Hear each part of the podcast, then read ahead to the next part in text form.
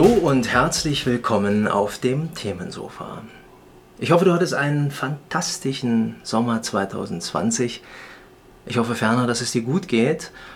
Der Winter kündigt sich ja bereits an. Man merkt, die Temperaturen gehen in den Keller. Wir fangen wieder an zu frösteln. Wir müssen uns wärmer anziehen. Und man hat auch schon diesen Hauch von Weihnacht in der Luft. Es ist ja auch eine Zeit, die etwas für sich hat. Aber mir ist der Sommer lieber. Ich denke, dir geht es genauso. Ne? Denn wenn es wärmer ist, dann fühlen wir uns in der Regel auch besser. Ich habe heute einen sehr spannenden Menschen hier zu sitzen, den Tobias. Das ist ein Mensch, den ich vor recht kurzer Zeit kennen, aber doch schon sehr intensiv schätzen gelernt habe. Ein sehr, sehr kluger Kopf. Und wir haben eben gerade darüber philosophiert, warum und wann die Emotionen flöten gingen. Ich habe das ja schon mal angekündigt in einer Episode und das Thema noch nicht aufgenommen. Das werden wir heute tun. Warum gingen die Emotionen flöten und wann gingen sie flöten? Wir haben nämlich über den Film The Game gesprochen von David Fincher und beide wussten ad hoc, also The Game mit Michael Douglas und David Fincher, ein einzigartiger Filmemacher, Fight Club, äh, Sieben, um mal zwei seiner Meisterwerke zu nennen. Er ist ja dafür bekannt, recht düstere Filme zu inszenieren. Filme, die, was sehr untypisch für Hollywood ist, kein Happy End haben. Ja, wir Menschen wollen ja in der Regel ins Kino gehen, um zu träumen und schlussendlich auch mit einem guten Gefühl aus dem Kino zu gehen. Das hast du bei Fight Club und noch weniger bei The Game beziehungsweise bei 7, sorry, hast du das überhaupt nicht. Ja? Wenn, du, wenn, du, wenn du 7 dir anguckst, und ich möchte den Plot jetzt nicht verraten, am Schluss bist du einfach megamäßig unbefriedigt.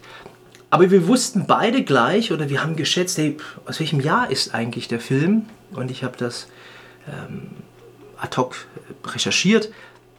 Und wir beide wussten, der ist aus dem Jahr 97. Wir haben uns den Trailer angeguckt auf dem Smartphone und er musste grinsen, als ich diese Frage unserer vertrauten Suchmaschine gestellt habe, aus welchem Jahr ist der Film 7 von David Fincher und dann kam 1997 und Tobias hat gleich geantwortet.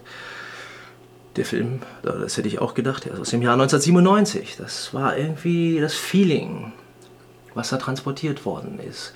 Und wie kommt das jetzt eigentlich, dass, dass man so ein Feeling, wenn wir das jetzt mal auf Filme projizieren, in diesem Moment dass diese Filme auch diesen Flair haben aus einem Jahrzehnt. Die Zeit ist ja von uns Menschen erfunden worden. Ne? Die Zeit, die verläuft unseres Erachtens linear, also nach vorne, nur in eine einzige Richtung. Wir haben die Gegenwart, jetzt ist es wieder die Zukunft und gleichsam Gegenwart. Das, was ich eben gesagt habe, ist Vergangenheit. Wir haben Vergangenheit, wir haben Gegenwart, wir haben die Zukunft. Und diese Zeit, die wir uns oder die wir erfunden haben oder die erfunden wurde, äh, die besagt, dass wir einen Kalender haben, die besagt, dass das Jahr so und so viele Tage hat, dass der Tag so und so viele Stunden hat, die Stunde so und so viele Minuten und die Minute so und so viele Sekunden. Aber wie kommt das, dass wir beispielsweise, wenn wir es an Jahr, Jahrzehnten festmachen, irgendwie gerade in der neueren Zeit, also das 19. Jahrhundert, direkt wissen, hey, oder in der Regel ist es so, das waren die 50er Jahre. Wir schauen einen Ausschnitt oder einen Clip, wir sehen Dokumentationsmaterial oder ein Musikvideo. Die Musikvideos kamen, glaube ich, das erste Mal in den 70er Jahren auf und salonfähig wurden sie durch MTV und Co. in den 80er Jahren. Wir wissen in der Regel, das waren doch bestimmt die 50er, die 40er, die 30er, die 20er, die 60er, 70er, 80er, 90er. Aber meines Erachtens ab dem Jahr 2000 wurde das total schwer. Da ist ja auch viel passiert.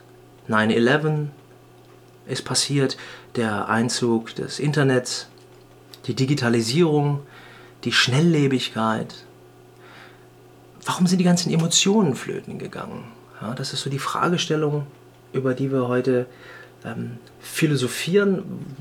Tobi, was ist deine Meinung, warum wir wenn wir beispielsweise einen Film sehen aus den 60ern, aus den 70ern, aus den 80ern, diese ganzen Action-Blockbuster, ob mit Bruce Willis stirbt langsam, ob ein, ein Rambo, ob die ganzen Cartoons, die auch in den 80ern, so Ghostbusters und Co., Transformers, Thundercats, bis in die 90er, Prince von Bel Air und auch die ganzen Filme, ob du jetzt The Game hast, ob du American Beauty hast, ob du Sieben hast, also you name it, ganz viele Filme und ab dem Jahr 2000, wo dann die ganz, auch die ganzen Marvel-Filme, die ganzen Blockbuster irgendwie äh, Einzug hielten, dass da die Emotionen irgendwie überhaupt nicht mehr so richtig, richtig erkennbar ähm, waren.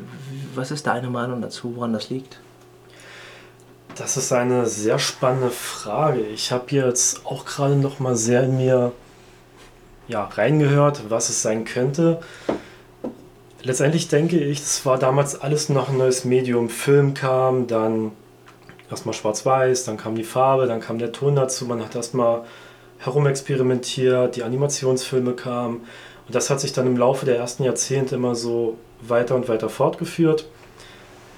Bis dann, schätze ich mal, Ende der 90er, wie du gerade schon meintest, das Internet ähm, ist in die heimischen Wohnzimmer eingezogen oder in die Arbeitszimmer. Es wurden Arbeitsabläufe optimiert, der Kapitalismus hat sich mehr, mehr gezeigt als vorher. Und dadurch wurden halt in dieser Experimentierphase in den ersten Jahrzehnten schon gewisse Muster so beobachtet, wo die Leute gesagt haben, okay, das haben die meisten Menschen extrem gefeiert, das eher nicht so, okay, wir möchten jetzt gerne Geld verdienen, unser Unternehmen weiter ausbauen, lass uns mal bitte an diesen Mustern festhalten und so eine Art Blaupause für gewisse Filmgenres schaffen. Also waren wir vorher irgendwie in so einer Art Findungsphase und haben uns auch, wir haben auch eben darüber gesprochen, aus gewissen Dingen oder geschichtlichen Ereignissen heraus emanzipiert. Wir haben ja in den 40er Jahren, da hatten wir den großen Zweiten Weltkrieg leider. Wir hatten in den 60er Jahren Vietnam, aber als Äquivalent hatten wir auch Woodstock. Wir hatten in den 80er Jahren den Kalten Krieg. Also es sind ja wirklich sehr viele geschichtlich gewichtige Ereignisse, ähm, die haben stattgefunden. Momentan findet ja in der Form zumindest erkennbar in der Signifikanz. Na klar haben wir jetzt gerade in China auch gewisse Herausforderungen. Wir haben einen Donald Trump, der gerne mit, seinen, äh, mit seinem Säbel rasselt. Wir haben in England einiges, äh, was passiert. Also es gibt ja immer noch ganz viele äh, politische, geopolitische Themen, die, die natürlich einhergehen mit einem gewissen Zeitgeist. Denkst du, diese Entwicklung, dass diese Emotion, äh, also sprich, wir waren in der Findungsphase und jetzt sind wir ein bisschen so in diesem System, in diesem Hamsterrad, so wie ich das jetzt gerade von dir ähm, dargelegt bekommen habe, sind wir angekommen. Wir haben jetzt standardisierte Prozesse und äh, befinden uns da drin. Wir wissen im Endeffekt, wir wollen in diese Richtung gehen. Es wird vieles automatisiert. Wir hängen die ganze Zeit an unserem Smartphone. Wir sind irgendwo in dieser ganzen Maschinerie festgefahren. Also vorher war das irgendwie alles noch so. Es hat sich entwickelt. Es ist ja unglaublich viel im 19. Jahrhundert passiert. Ne? Ich weiß nicht, wann die, also die vier großen Indu äh, Industrialisierungs, äh, Industrialisierungen sind ja passiert. Ähm, wir, wir haben die Entwicklung der Dampfmaschine gehabt. Ich glaube, die war sogar noch im 18. Jahrhundert. Das war ja irgendwo der, der Grundstein ähm, für die großen Industrierevolutionen. Aber wir haben uns ein Stück weit gefunden. Dann die, die Mondlandung, das Fliegen ähm, auf andere Planeten oder das Reisen auf andere Planeten. Es ist im 19. Jahrhundert super viel passiert. Aber wenn man jetzt mal bedenkt, Anfang des 19. Jahrhunderts, da sind wir noch mit der Kutsche von A nach B geritten oder gefahren. Und mittlerweile machen wir uns darüber Gedanken, wie wir die Drohne von A nach B kriegen, beziehungsweise ob Fahrzeuge nicht demnächst reifenlos durch die Luft fliegen. Aber wir sind auf der anderen Seite wirklich mittendrin in diesem sehr durchgetakteten Hamsterrad. Wie, wie, ist deine Meinung dazu? Findest du diesen Trend gut? Weil wir haben ja dieses Thema, als die Emotionen flöten gingen. Warum gingen die flöten? Warum erkennt man das heute in Filmen nicht mehr? Gerade wenn wir die großen Streaming-Portale nehmen. Du erkennst die schon, wenn du Serien schaust, die beispielsweise in den 80er Jahren spielen, ne, da rauchen die Leute noch sehr gerne, da haben, wird versucht, der Charme, äh, wird, es, wird versucht, dass man den Charme entsprechend transportiert ähm, an die Zuschauer und den Zeitgeist. Aber wenn wir auch so Port äh, Formate nehmen, die in der Gegenwart spielen, ähm, die sind dann doch schon recht kühl und durchgetaktet. Würdest du sagen, dieser Trend ist gut, würdest du sagen, nicht so gut? Wie, wie ist deine ganze Einschätzung ne, diesbezüglich?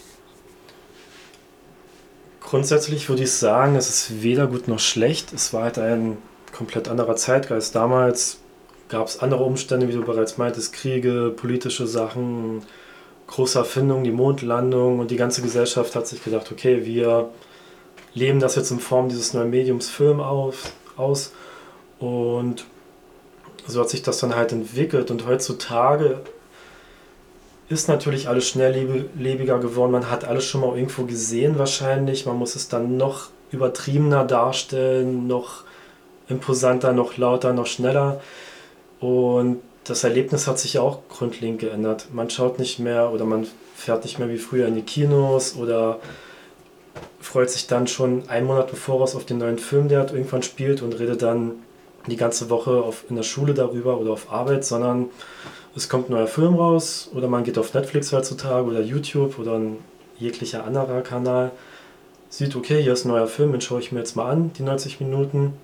Der Film ist zu Ende, man denkt sich, okay, cool, macht ihn aus und guckt sich gleich den nächsten Film an. Also diese Wertschätzung, ohne das jetzt ähm, ja, zu bewerten an der Stelle, ist halt eine ganz andere. Das ist, ein gutes, das ist ein gutes Beispiel, was du gerade geliefert hast. Also wirklich, wenn wir das mal selber so reflektieren, ich habe gerade aufmerksam zugehört, du hast es ja wirklich so, ne? du, du willst ja heutzutage korrigiere mich, wenn ich falsch liege, du suchst ja ein Highlight nach dem nächsten. Du willst ja abgeholt werden, abgeholt werden, abgeholt werden und du willst auch selber als Mensch Leistung zeigen, abholen, abholen, abholen. Ähm, wenn wir jetzt mal zurückgehen, ich glaube, ich bin mir jetzt nicht sicher, entweder war es das Jahr 72, 78 oder 76, da kam der erste Star Wars raus. Ja, der hat ja Kinogeschichte und auch Alien von Ridley Scott, äh, Ridley Scott die, die haben ja Kinogeschichte geschrieben. Da wurde ja das Kino und auch das Unterhaltungserlebnis maßgeblich revolutioniert durch das Geschichtenerzählen, aber auch durch die, ähm, durch die Effekte, die dort zum ersten Mal zum Tragen kamen. Aber da war es ja, wie Tobias gerade ähm, sehr, sehr anschaulich ähm, als Beispiel ähm, dargelegt hat, so, dass die Leute wirklich regelrecht darauf hingefiebert haben, wow, ich kaufe mir jetzt die Kinokarte, ich bin einer der Ersten, ähm, der Star Wars sieht, ich gucke mir eventuell ein zweites oder drittes Mal noch an. Man redet wochenlang darüber. Und dieses, dieses Highlight-Erlebnis, das, das bleibt wirklich oben auf. Und heute, du gehst ins Kino, du konsumierst etwas, bab, okay, war gut, äh, nächstes bitte. So, das ist doch unglaublich krass irgendwo, ne? dass wir eigentlich gar keine richtige Befriedigung mehr finden und die Zeit haben, durchzuatmen, das Erlebte einfach mal während des Erlebens zu genießen und auch im Nachgang das Ganze mal so noch wie ein, wie ein Weißwein oder ein Rotwein auf der Zunge zergehen zu lassen, in Gedanken, in Emotionen zu schwelgen, irgendwie zu träumen, daraus eine längere Befriedigung zu, zu ziehen. So, heute ist es ja wirklich so, dass wir, wir sind ja nahezu immer unbefriedigt, oder? Man bildet es sich ein. Es wird halt irgendwie dargestellt, dass Pausen oder ähm, Erholung irgendwie so Stillstand sind, was aber völlig völliger Quatsch ist. Man soll auch mal ruhig sein, sich mal nicht bewegen sozusagen. Ich gehe nochmal auf das Beispiel Netflix zurück. Die erste Folge ist zu Ende, der Abspann hat noch nicht mal begonnen, zack, die nächste Folge beginnt, sechs Sekunden später oder was das ist. Oder bei dem Film genauso, man hat einen Film sich zu Ende angeschaut, zack, gleich wieder mehrere verschiedene Auswahlen oder eine, eine Auswahl aus acht verschiedenen anderen Titeln um gleich weiter zu gucken. Und was natürlich auch gewollt ist, damit die ähm, Zuschauer auf der Plattform bleiben und weiter konsumieren. Das ist ja, alles ist dafür ausgelegt, weiter zu konsumieren, zu konsumieren, zu konsumieren. Und dadurch, durch diese komplette Reizüberflutung, die man hat, diese mediale Reizüberflutung, hat man irgendwann das Gefühl, okay, ich muss jetzt weitermachen. Wenn ich jetzt aufhöre, dann ist mir langweilig. Ich muss die ganze Zeit Input bekommen und Input, Input bekommen halt wo es, vielleicht, wo es wahrscheinlich noch vor ein paar anderen Jahren so war, okay, der Film ist zu Ende, ich gehe jetzt raus, treffe mich mit den Leuten, spreche mit den Leuten über diesen Film, reflektiere erst einmal oder setze mich in mein Auto und fahre nach Hause. Ja, ist krass, was du gerade sagst. Also ich meine, heutzutage ist es ja schon super schwierig, wenn ich das jetzt mal an einem eher äh, lapidaren Beispiel festmachen kann, äh, darf. Du, du ähm, hast einen Kontakt über eine Dating-Plattform hergestellt und ihr schreibt euch hin und her. Und dann, was ich sehr gerne mache, weil ich der Meinung bin, Text ist tot und stimmlicher Austausch, der veranschaulicht sehr schnell oder besser, wer sich da am anderen Ende der, Lam äh, der Leitung tummelt. Ich finde es einfach cooler, mit Menschen zu sprechen, weil du wesentlich mehr Emotionen mit reinbringen kannst in das Gespräch, in den, Dialog, in den Dialog. Und du erkennst einfach, wer ist der andere Mensch oder schaffst es ein Stück weit besser herauszufiltern als über Text, was das für ein Mensch ist und wie, wie seine Gesinnung ist, wie seine Denkweise ist ähm, und so weiter und so fort. Und wenn du heute bringst, hey, ich würde voll gerne mit dir ähm, nachher mal telefonieren, lass uns doch an dieser Stelle mal einen Schnitt machen, nicht weiter hin und her schreiben, ähm, hast du nicht Lust? Dann kommt immer wieder, ach ja, telefonieren, das ist ja, habe ich jetzt nicht so eine Lust. Ne? Das ist genau wie dieser WhatsApp-Anruf. Also warum, wir haben alle heutzutage Flatrates, wählen wir nicht gleich irgendwie die Telefonnummer aus dem Telefonbuch? Meines, meines subjektiven Erachtens ist die Verbindung dadurch, dass wir sehr gut erschlossene Mobilfunknetze haben, immer noch besser über den Weg des Mobiltelefonierens. Ähm, als über die Datenpaket, äh, über das Datenpaket austauschen in Form von Internetverbindung äh, via WhatsApp und Co. Aber trotzdem neigen alle dazu, schnelllebig, okay, äh, per WhatsApp anzurufen und dann hast du doch eine eher fragile Verbindung äh, bis hin zu, nee, telefonieren. Also wir schicken uns Audionotizen, da gibt es ja auch Freunde und Nicht-Freunde von. Ja, ich bin großer Freund davon. Äh, warum telefoniert er dann nicht? Weil kein Tele keiner telefonieren möchte heutzutage. Telefonieren? Nein, oh Gott, wir reden über einen Film im Nachgang, also mit den Leuten, mit denen du im Kino bist. Klar, redest du auch kurz darüber und wie war deine Einschätzung. Aber sich mal ins Diner zu setzen und den ganzen Film sacken zu lassen, so. Wie ist denn deine Meinung? Also die Entwicklung, die nimmt ja rasant zu. Wir, wir haben Boston Dynamics, wir haben das Internet, wir haben, also Boston Dynamics, die forschen ja äh, für alle Leute, die es nicht wissen, vehement an, an Robotik, auch ein spannendes Thema, also Roboter. Ich glaube gerade die Männer, die haben klatschen in die Hände, wenn sie was von Robotern hören. Ne? Ein Roboter, der einen zur Arbeit reitet oder einem das Bier öffnet, also für die Bierträger. Ähm, es wird alles immer moderner, es wird immer schneller und wir haben immer mehr dieses, diese Sensationsgier. Wir haben schon so viel gesehen. Tobias hat ein sehr gutes Stichwort geliefert, die Reizüberflutung. Wir werden ja nahezu überall und zu jeder Zeit mit Reizen überflutet. Und wir wollen immer mehr, wir wollen weiter, wir wollen schneller, wir wollen immer. Also wann haben wir das letzte Mal diesen Moment gehabt? Ich hatte das persönlich, wenn wir das jetzt wieder am Film festmachen, bei Inception von Christopher Nolan wo ich wirklich nach dem Film, ich habe diesen Film, so einer der wenigen Filme, den ich wirklich, ich glaube, sieben oder zehnmal im Lichtspielhaus, also Kino, konsumiert habe, gedacht habe, wow, was ist jetzt hier gerade passiert? Also ein Wow-Moment. Ja, mittlerweile ist es alles so, was du guckst und konsumierst, hm, okay, okay, okay. Wann habt ihr das letzte Mal gehabt, dass ihr einen Song hört auf Netflix, auf was auch immer für einem Portal oder in einem, innerhalb eines Mediums oder einen Film schaut, egal was, wo ihr wirklich abgeholt werdet und dacht, boah, und da wirklich Tage, Wochenlang von zehrt und euch immer wieder äh, daran erfreuen konnt, äh, könnt. Mittlerweile ist er wirklich so, äh, ja gut, äh, ich will das nächste, ich will das nächste, ich will was, nein, nein, äh, reicht mir. Und, und am, am, besten wirklich durch 70.000 Medien gleichzeitig beschallen lassen. Also das Gehirn wird ja auch wirklich an, seine, an seinem, also da merkst du auch wieder, wie krass das Gehirn arbeitet. Ne? Wenn du die anderen Jahrzehnte hattest, da konntest du wirklich drüber nachdenken, entspannen und warst dann drei Wochen lang mit Star Wars beschäftigt, so ganz entspannt und hast dir Gedanken über deinen Kaffee gemacht und über die Schule. Und heute ist es wirklich das, das, Arbeit, Performen, Film, konsumieren, bespaßt werden, entertained werden, Familie, Beziehung. Wie ist deine Meinung? Ist das Ganze gesund? Wo, wie, wie, wie, sieht der Trend aus? Wo, wo werden wir in den nächsten zehn Jahren sein?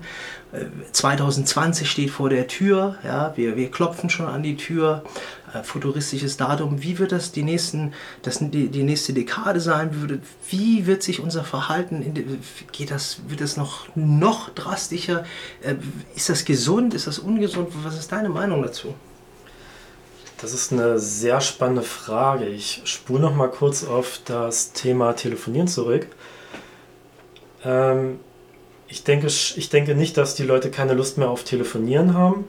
Und du hast ja das Beispiel mit WhatsApp genannt. Warum präferieren die Leute einen kurzen WhatsApp-Anruf über eine mobile Verbindung, die irgendwo heute doch noch ein bisschen Geld kostet, je nachdem welchen Tarif man hat?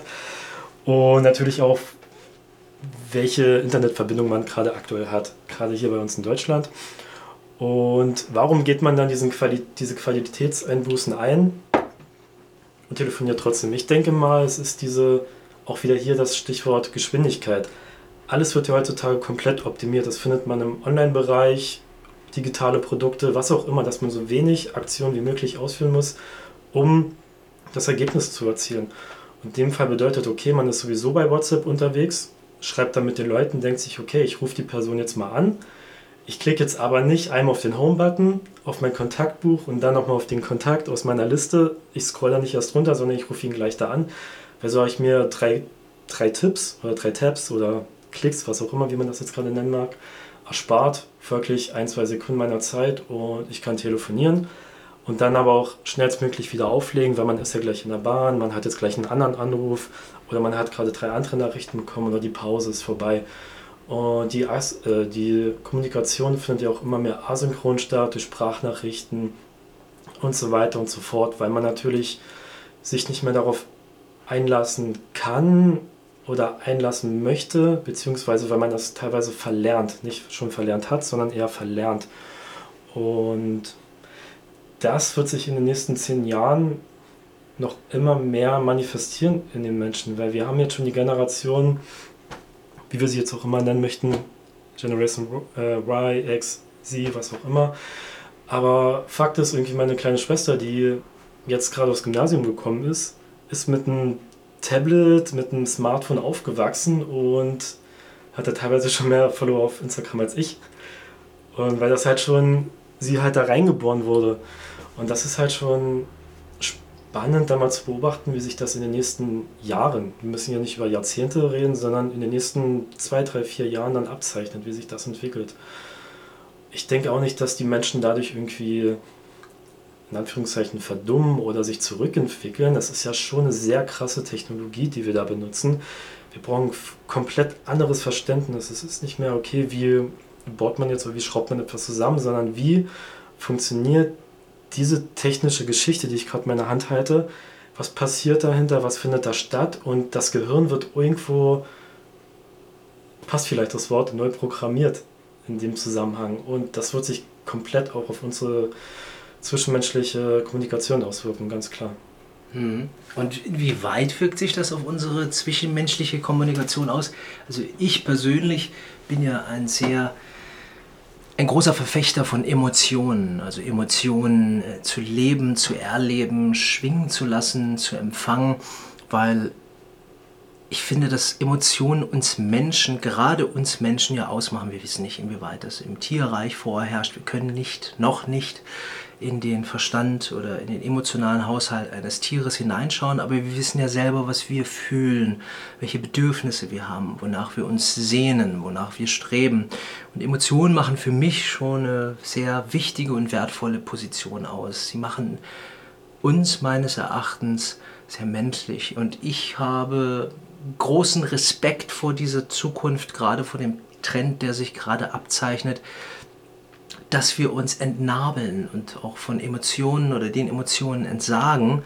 Ähm, du hast vier Leute in der Bahn, die fahren gemeinsam in den Abend, jüngere Menschen in der Regel, und die hängen alle, Tobi hat es gerade schon gesagt, äh, seine Schwester wurde da reingeboren, was vollkommen verständlich ist. Jeder wird in einen Zeitgeist oder Zeitabschnitt, in ein Jahrzehnt, äh, in ein Jahrhundert hineingeboren und das, was da gerade Usus ist oder vorherrscht, das adaptiert man in der Regel auch sehr schnell. Aber wenn vier Leute zusammensitzen, um einen gemeinsamen Abend zu bestreiten, äh, alle vier in der Bahn an ihrem Smartphone hängen, sich idealerweise, das ist immer der Witz, den ich so mache, die haben ihren Gruppenchat offen zu viert ja, und schreiben sich dann den Dialog oder die Diskussion und fragen in der Bahn zu viert innerhalb des Vierer-Gruppenchats äh, über WhatsApp und reden aber mit ihrem von wem auch immer gegebenen Mund nicht ein einziges Wort.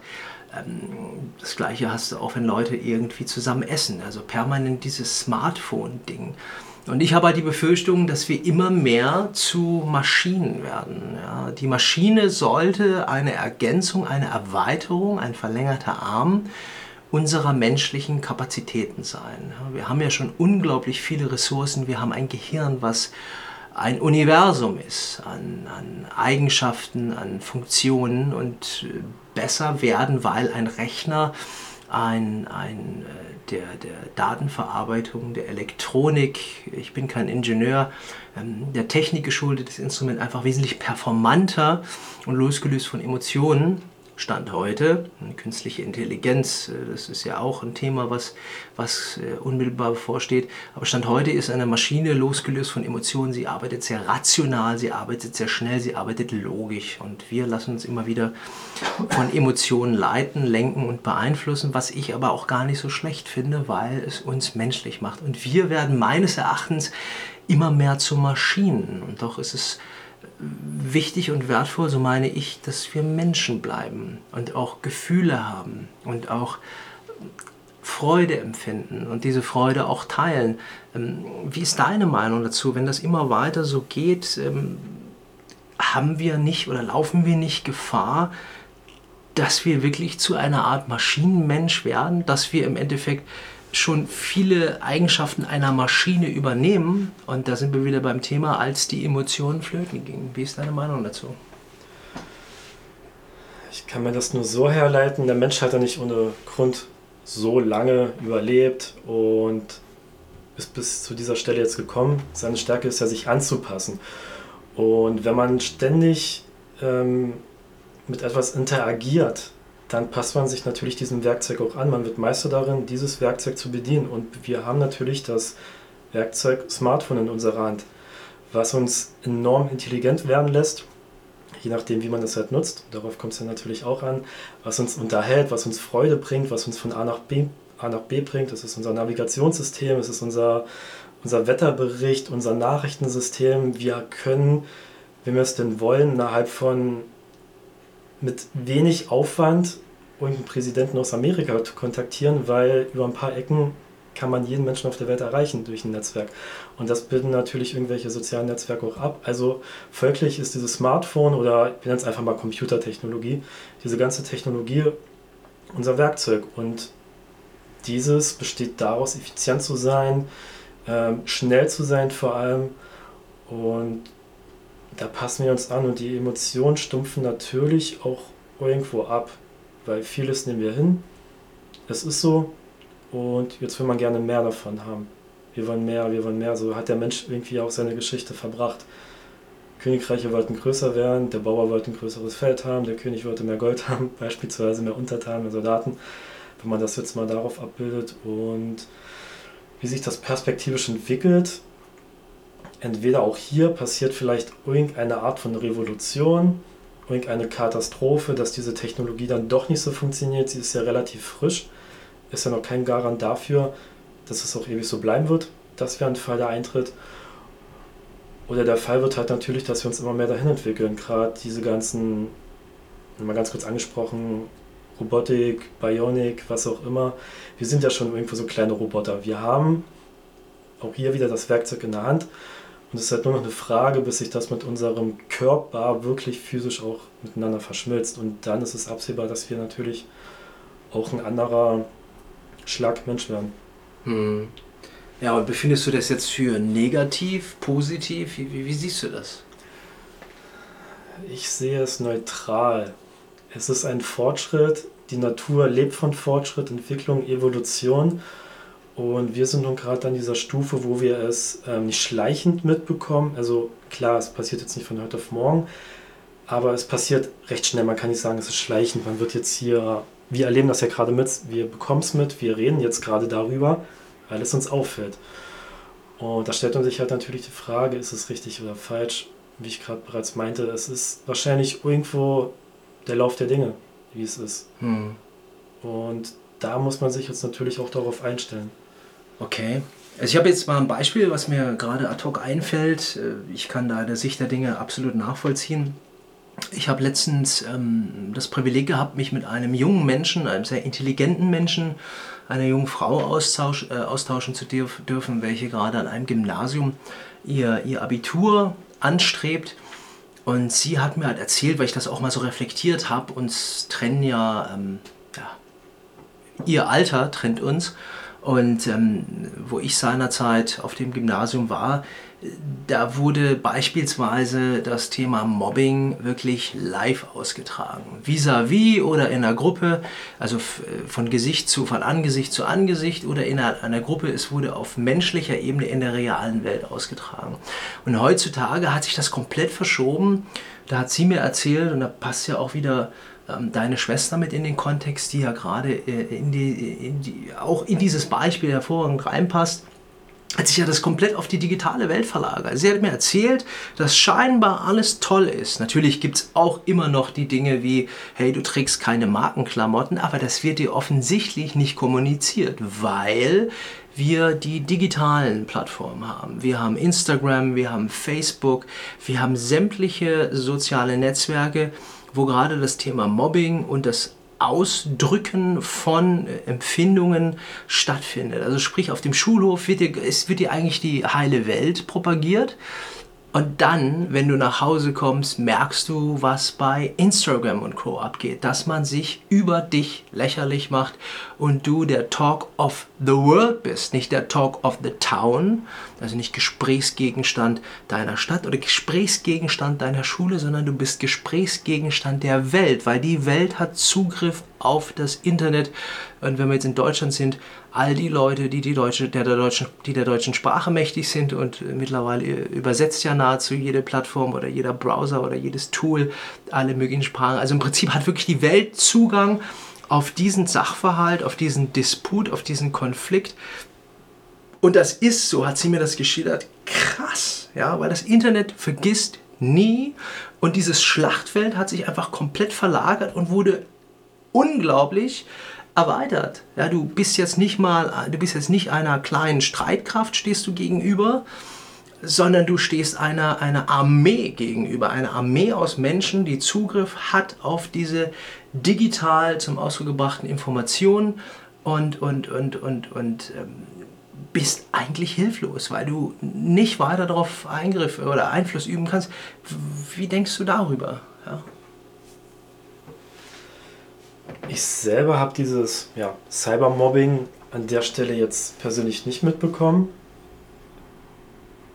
sondern eher die physische Variante. Jetzt natürlich aus meiner Sicht würde ich sagen, okay, das lieber irgendwie eine böse Nachricht als ein böses Wort, was man ins Gesicht geschmissen bekommt, so an der Stelle. Aber halt diese Reichweite, diese Wellen, die das Ganze schlägt, man ist natürlich, es ist alles irgendwo hinterlegt, diese Information, diese Wörter, diese diese Beleidigung in dem Sinne. Und das macht es natürlich irgendwo auch schwer, das Ganze dann noch zu vergessen, wenn man sieht, okay, es kursiert im Internet rum und es bekommen halt Leute mit, die, vielleicht, die es vielleicht gar nicht mitbekommen sollten. Auch hier jetzt mal ganz kurz so ein Querverweis auf diese ganze wirtschaftliche Auswirkung auf das, was wir haben. Man spricht ja immer mehr über Personal Branding. Und das macht ja schon aus einem Menschen irgendwo eine kleine Art Unternehmen oder jemand, der sich selber darstellen soll als eigene Marke. Und das wird folglich in der Zukunft meiner Meinung nach auch immer wichtiger, zu, äh, immer wichtiger sein, dass Leute digital ein Abbild von sich haben, sei es eine heutzutage vielleicht noch ein Social Media Profil, es wird vielleicht auch immer mehr ähm, persönliche Websites geben. Und wenn man dann zum Beispiel eine Person einstellen möchte und das wird dann normal sein, im Internet nach ihr zu googeln. Und man sieht, okay, die Person, da kursieren jetzt gerade diese Gerüchte so hin und her, naja, wer weiß, was das für ein Mensch ist. Aber ich denke mal auch an der Stelle, was sich viele Leute nicht bewusst sind, also die Leute, die mobben, das sagt ja auch viel über diese Menschen aus und auch diese Leute werden ja auch gläsernd. Und ich bin auch der Meinung, dass diese Menschen früher oder später auch dafür die Quittung bekommen können. Weil angenommen, vor 20 Jahren ist irgendwas bei einem selber in der Schule passiert, der böse Mensch aus der Parallelklasse hat irgendwas gemacht, das weiß kein Mensch mehr, nur man selber. Aber irgendwann ab einem gewissen Punkt kann man ganz genau nachvollziehen, okay, ähm, der Herr XY hat damals, war damals so ein Mensch in seiner Jugend, er war noch ein Kind, er war noch nicht weit entwickelt, aber hat solche Schoten abgezogen und das ist jetzt alles im Internet enthalten und da kann man dann schon Rückschlüsse auf diesen Menschen an sich ziehen und das ist natürlich für beide Seiten unangenehm, aber ich denke, es ist ein wenig transparenter dadurch geworden. Mhm. Auch natürlich, mehr Leute bekommen es mit, aber auch der Mobber an der Stelle, der Täter ist auch nicht, ist zu entlarven. Ja, du hast, du hast an der Stelle, also ich musste gerade schmunzeln, aber auch überlegt, ob ich das jetzt ausspreche, weil der findige Hörer, der wird natürlich gleich hellhörig, aber da haben wir natürlich eine Krux.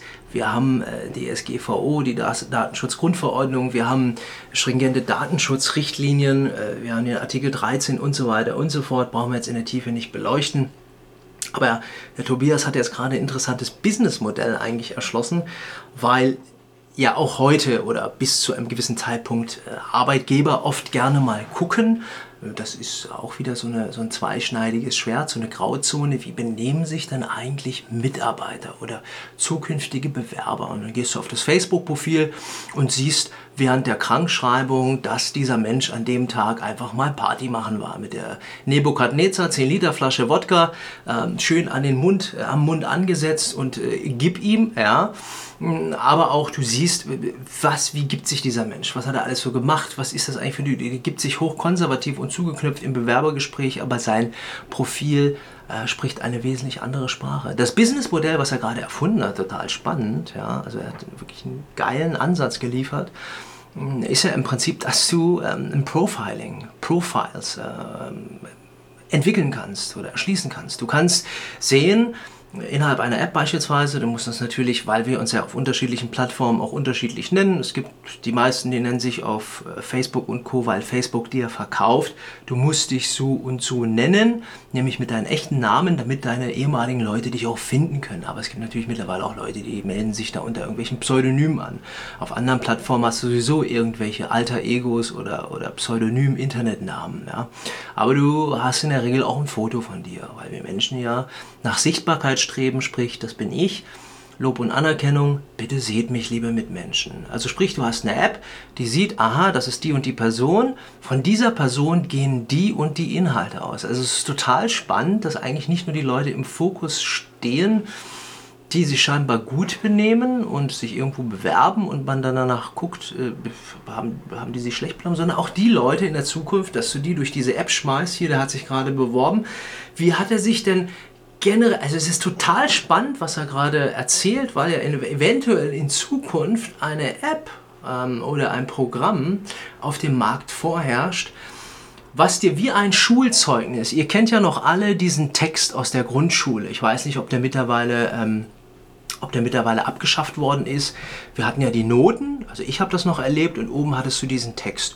War ein stets bemühter bla bla bla, aber mit Einschränkungen und mh, hm, war sehr aktiv. Sein Akku hat sich irgendwie nie entladen. Also du wurdest sehr subtil und verschachtelt irgendwie erzählt, was du eigentlich für ein Arschloch bist. Ja? Und jetzt stellt euch mal vor, wir haben eine App oder eine Technologie, die im Prinzip das Ganze anwendet um herzuleiten, was bist du eigentlich für ein Charakter? Was bist du für ein Typ? Und du hast darauf Zugriff als Arbeitgeber und kannst anhand der gesamten Spuren, die du im Internet hinterlässt, und wir wägen uns ja oder wähnen uns in Sicherheit, weil im Internet das ist auch noch ein, ein Punkt, auf den ich gleich zu sprechen kommen möchte mit Tobias.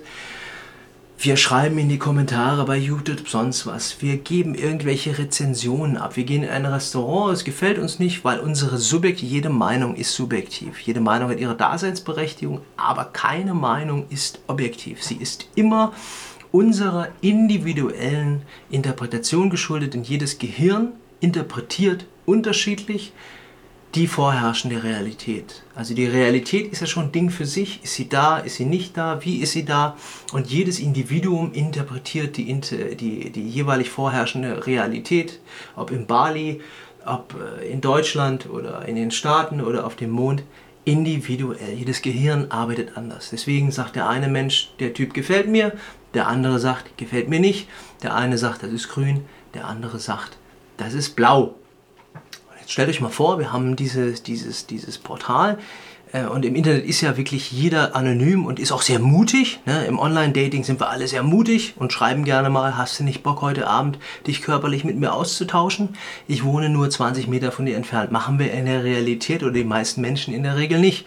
Aber wir hauen auch vielen Menschen oder Mitmenschen, ich mache es nicht, äh, Tobias wahrscheinlich auch nicht, so wie ich ihn bis dato äh, Stand heute kennen und schätzen lernen durfte. Aber viele Menschen, die hauen einfach ihre gesamten subjektiven Hirnfürze ins Internet. Das Internet vergisst nie, ohne Rücksicht auf Verluste, ohne sich darüber Gedanken zu machen, welchen Impact, welchen welchen Einfluss hat das auf die betreffenden Personen und das Internet konserviert diese ganzen Geschichten. Stell dir vor, du hast eine Plattform, die deine gesamten Verhaltensmuster anhand biometrischer, anhand von, von, du kannst ja auch die Rechendaten auslesen und assoziieren. Mittlerweile wissen wir, dass jeder Computer seine Signatur hat anhand der Hardware, anhand der Erkennungsmerkmale, wie eine Fahrzeugidentifikationsnummer von eurem Pkw, dass du mittlerweile genau sagen kannst, ja, dann und dann wurde von diesem einzigartig verbauten Computer das und das gemacht. So werden ja mittlerweile auch äh, Cheater oder Hacker äh, weitestgehend von Plattformen verbannt. Ja, wenn sie sich mit unterschiedlichen Accounts einloggen und selbst die IP äh, verschleiern, aber da wollen wir auch nicht in die Tiefe gehen, ähm, dass du erkennen kannst, das ist ein und der gleiche individuelle Rechner, den müssen wir jetzt vom Netz nehmen. Ja? Dass du alle diese Daten sammelst über einen Menschen und du chronologisch herleiten kannst, wie hat sich dieser Mensch im Netz verhalten. Ist dieser Mensch intakt oder ist dieser Mensch, auf gut Deutsch gesagt, einfach scheiße, weil er dauernd einen Stern bei Google vergibt, weil er dauernd Mitschüler mobbt, weil er dauernd den Daumen bei YouTube nach unten vergibt und weil er dauernd irgendwelche hasserfüllten Kommentare auf YouTube hinterlässt. Also geiles Businessmodell eigentlich. Sollte uns aber auch ein bisschen mehr ins Bewusstsein rufen, doch mal darüber nachzudenken, welche Spuren wir im Internet so hinterlassen und wie das Ganze sich auch auf unsere Mitmenschen auswirkt. Ja, es ist eine ganz wichtige Komponente an der Stelle. Ähm, was denkst du darüber? Du hast gerade sehr schöne Sachen erzählt. Und es gibt tatsächlich schon so ein Tool, was Persönlichkeitsprofile erstellt. Das nennt sich Crystal Nose. Wird überwiegend, also nicht wie Nose die Nase, nicht die Crystal, Crystal Nase, sondern Kristallweiß, so nach dem Motto.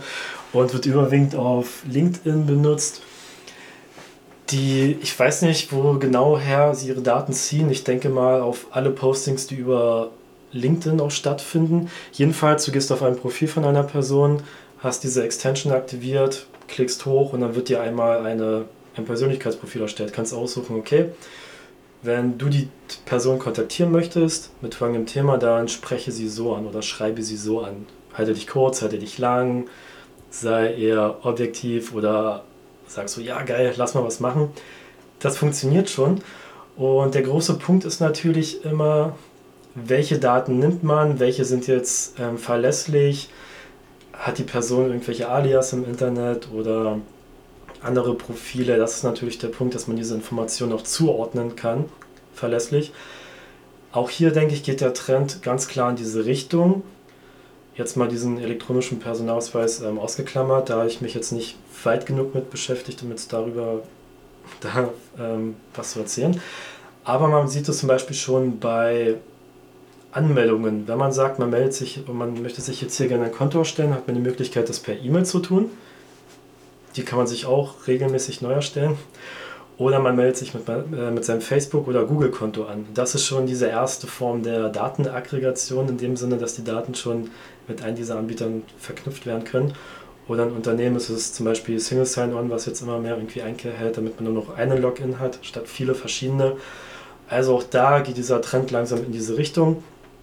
Und es ist nun nur noch eine Frage der Zeit, bis man das Werkzeug, Technologie mit dem Menschen verbindet, bis es irgendwann eine Identifikationsnummer gibt. So wie man eine Steuernummer hat, gibt es irgendwann die Internetnummer.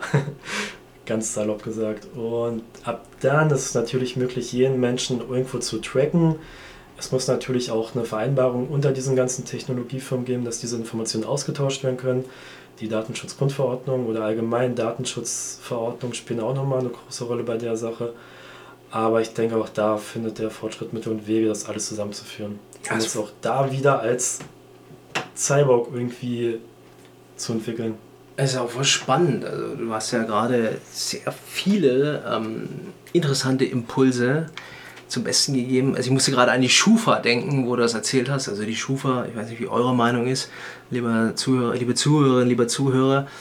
Das ist ja für mich auch so ein sehr fragwürdiges privater Basis, also nichts staatliches, ne? die, die das nicht wissen, das ist ja wirklich eine Institution, ein Unternehmen, wo irgendein findiger Fuchs sich mal überlegt hat, ich mache hier ein Rating-System hier und erzähle euch, wie geil der oder nicht geil dieser Mensch ist in Sachen Bonität und darauf greifen halt staatliche äh, und, und auch anderweitig äh, basierende Unternehmen zu, um zu entscheiden, nee, äh, ist gut oder nicht gut.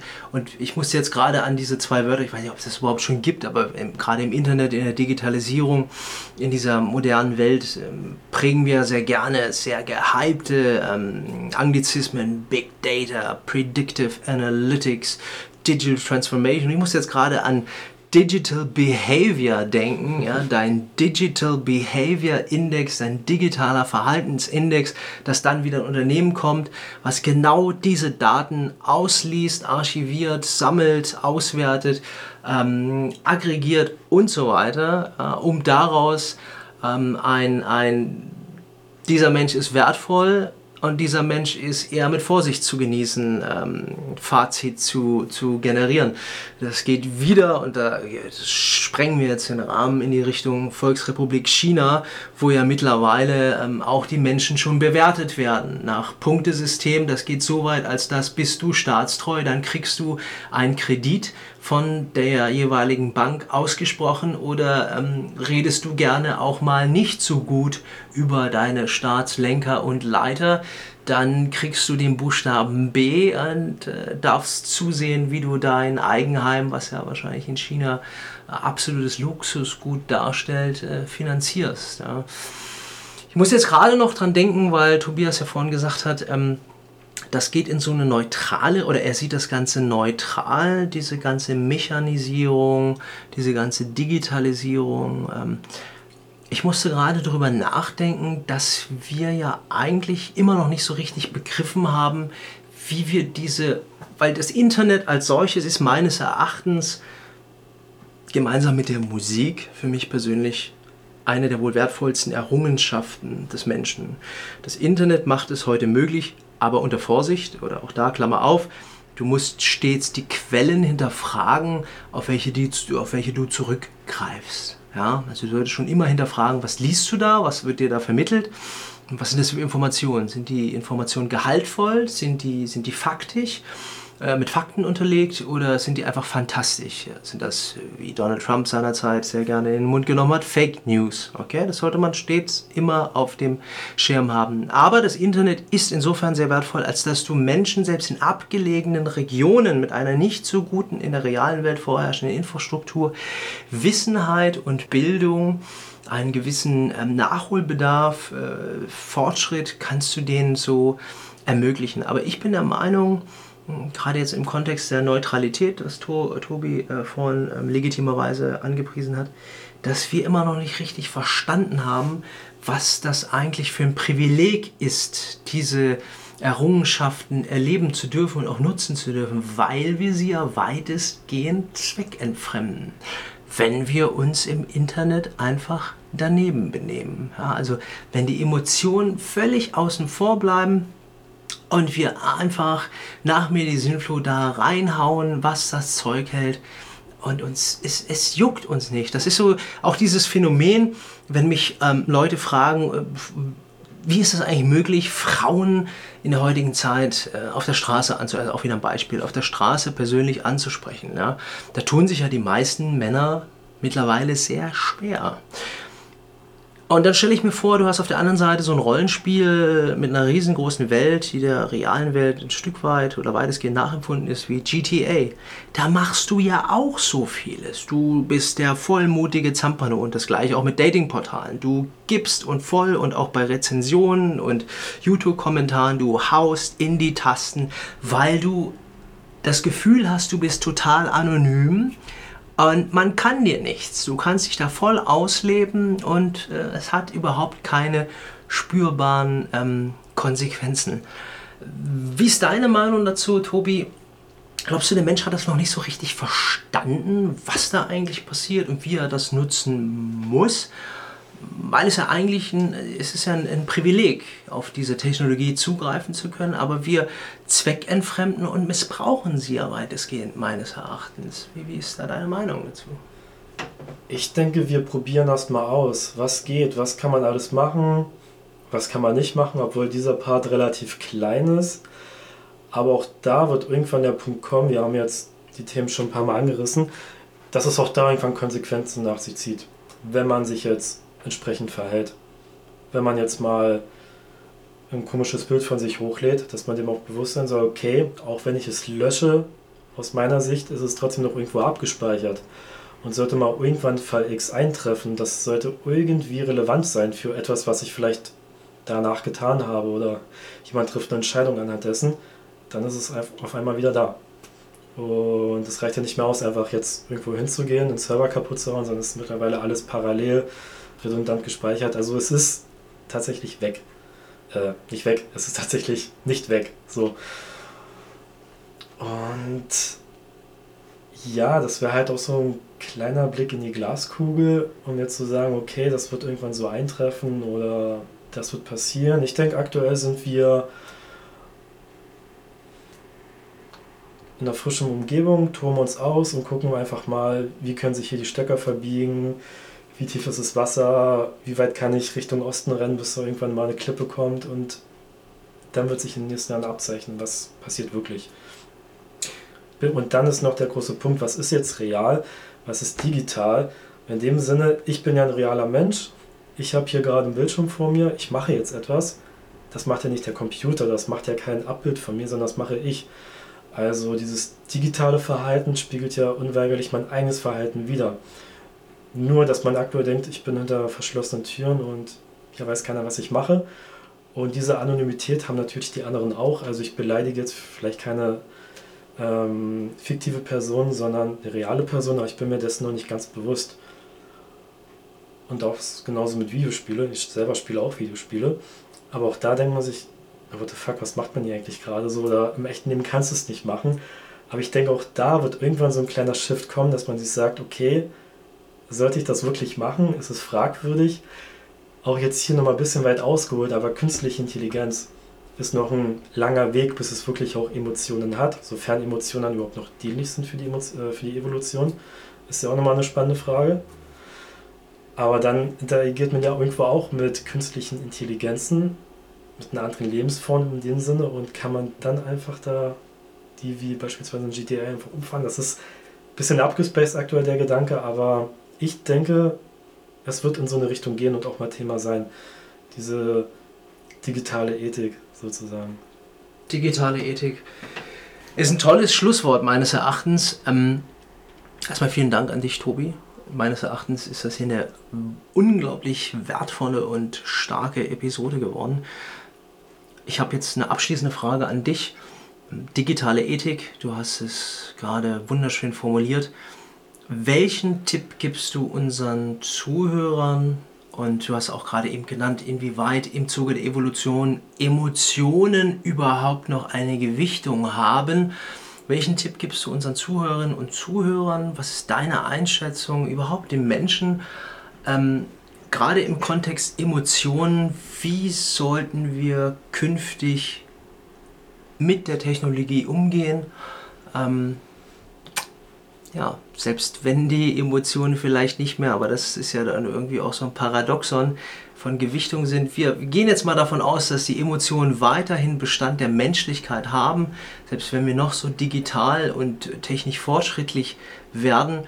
Welchen Tipp gibst du dem Menschen im Umgang mit dem verlängerten Arm der, der elektronischen, der nicht realen, der digitalen Welt ähm, hinsichtlich der Emotionen? Welchen Tipp gibst du den Menschen? Ja aktuell sind wir alle noch Menschen. Wir bestehen uns gerade, also wir stehen gerade auf dieser Brücke Richtung Ungewiss und haben alle noch die Wahl, wie verhalten wir uns und wie sehr wollen wir noch Mensch sein. Und das kann sich natürlich jeder einmal vor Augen führen, okay, wie, inwiefern will ich gerne noch ein Mensch sein, menschlich handeln, irgendwie auch immer bewusst sein, bin ich jetzt gerade jemand, der auch im echten Leben so handelt oder bin ich jetzt schon irgendwo was Anonymes, was Digitales und entferne mich von meiner körperlichen, physischen Existenz. Und dein Tipp im Umgang mit diesen eigentlich mit dieser mit diesen Privilegien der Moderne, der Digitalisierung, wie wir uns dem gegenüber verhalten und auch unseren Mitmenschen gemeinsam mit diesen Technologien gegenüber verhalten sollten. Weil du hast ja eben auch gesagt, wir spielen gerade noch, wir probieren uns aus, wir sind gerade noch in der Findungsphase gerade in so einer Art Lernprozess. Wie sollten wir künftig mit diesen ganzen Veränderungen umgehen? Ja, Im Kontext Emotionen, weil es ist ja der thematische ähm, Tenor des, der heutigen ähm, Episode. Er denkt gerade nach, ja. ich will ja nichts Sinnloses sagen.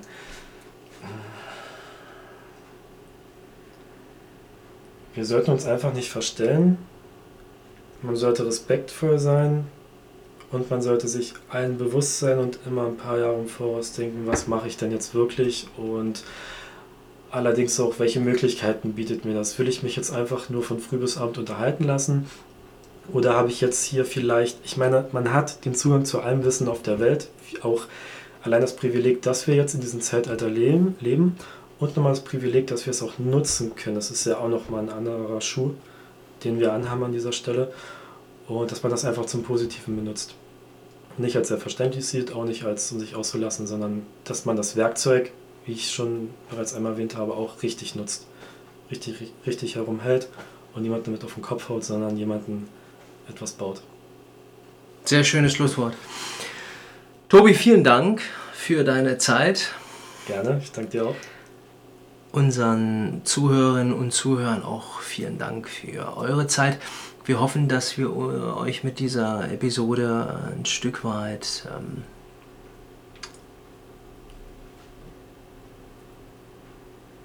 euren persönlichen Bedürfnissen gerecht werden konnten und vielleicht auch die eine oder andere Fragestellung in den Raum äh, werfen konnten, welche euch anregt, doch mal tiefer und weiterführend darüber zu nach, nachzudenken für euch selbst.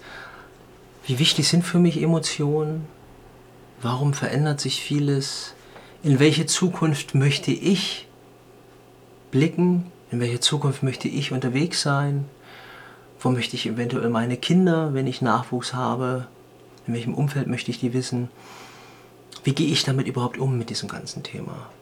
Also ich bin der Meinung, das ist bis dato die beste Folge, die ähm, das Themensofa produziert hat und ähm, bin sehr dankbar darüber, dass Tobias heute hier war und diese Möglichkeit genutzt hat.